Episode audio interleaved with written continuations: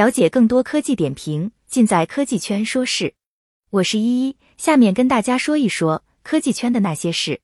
频遭卡脖子，彻底被卡醒，国家正式出手，直接损失超六十亿。近年来，随着我国在高科技企业的崛起，美国开始坐不定了，担心其垄断已久的科技堡垒被撕开裂口。自二零一八年起，甚至不惜动用国家之力，频频无端打压我国的高科技企业。中兴首当其冲。二零一八年四月，美国商务部发布公告，宣布在未来七年内禁止中兴向美国企业购买所谓的敏感产品。而这一禁令，致使中兴的发展由于所需的零部件的断供而一度陷入停顿状态，最终以十亿美金罚金才获解除禁令。接着，在二零一九年，华为五 G 的横空出世，并开始引领世界。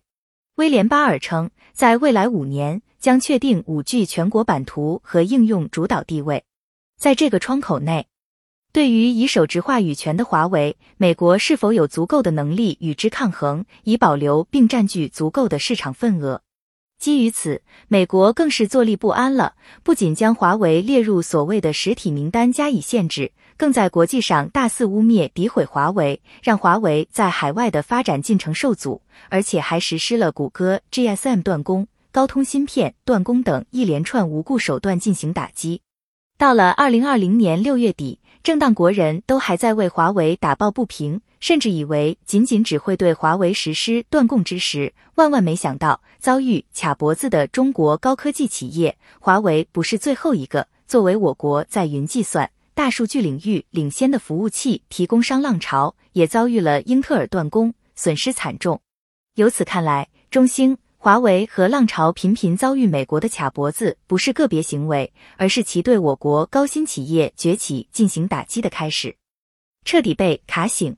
英特尔断供更明确告诉我们，美国一系列的卡脖子行为已不只是表面打击中兴、华为和浪潮这么简单，而是想打断我国高科技企业的产业链。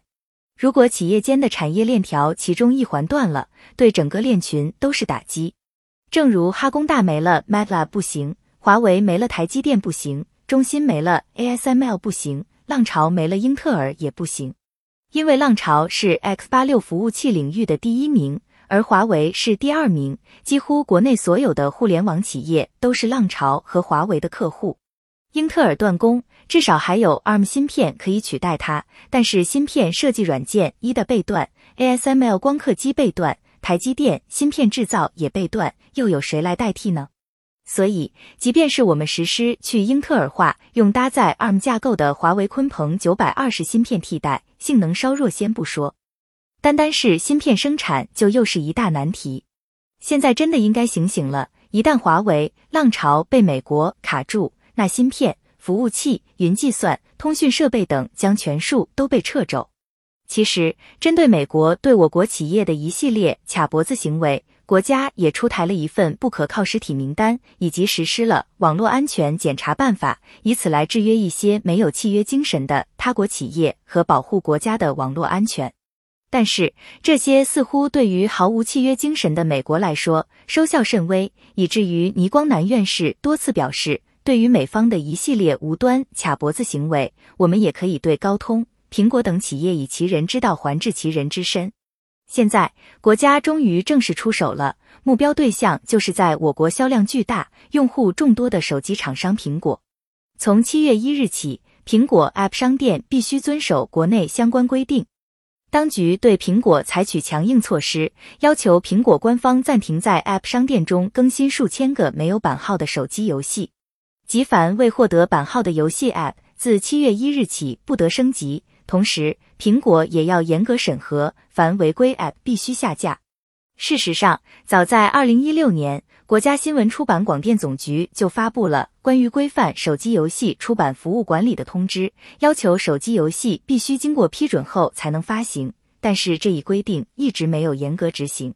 据统计，七月一日在 App 商店上架的 App 只有六十个，其中游戏只有十个。此外，相比 App 商店上一日二百七十六个下架的游戏数，当天一千三百八十六个下架的游戏数直接飙升了六倍。如今国家严格执行这一规定，利用这一规定来对付苹果，势必给苹果带来巨大的损失。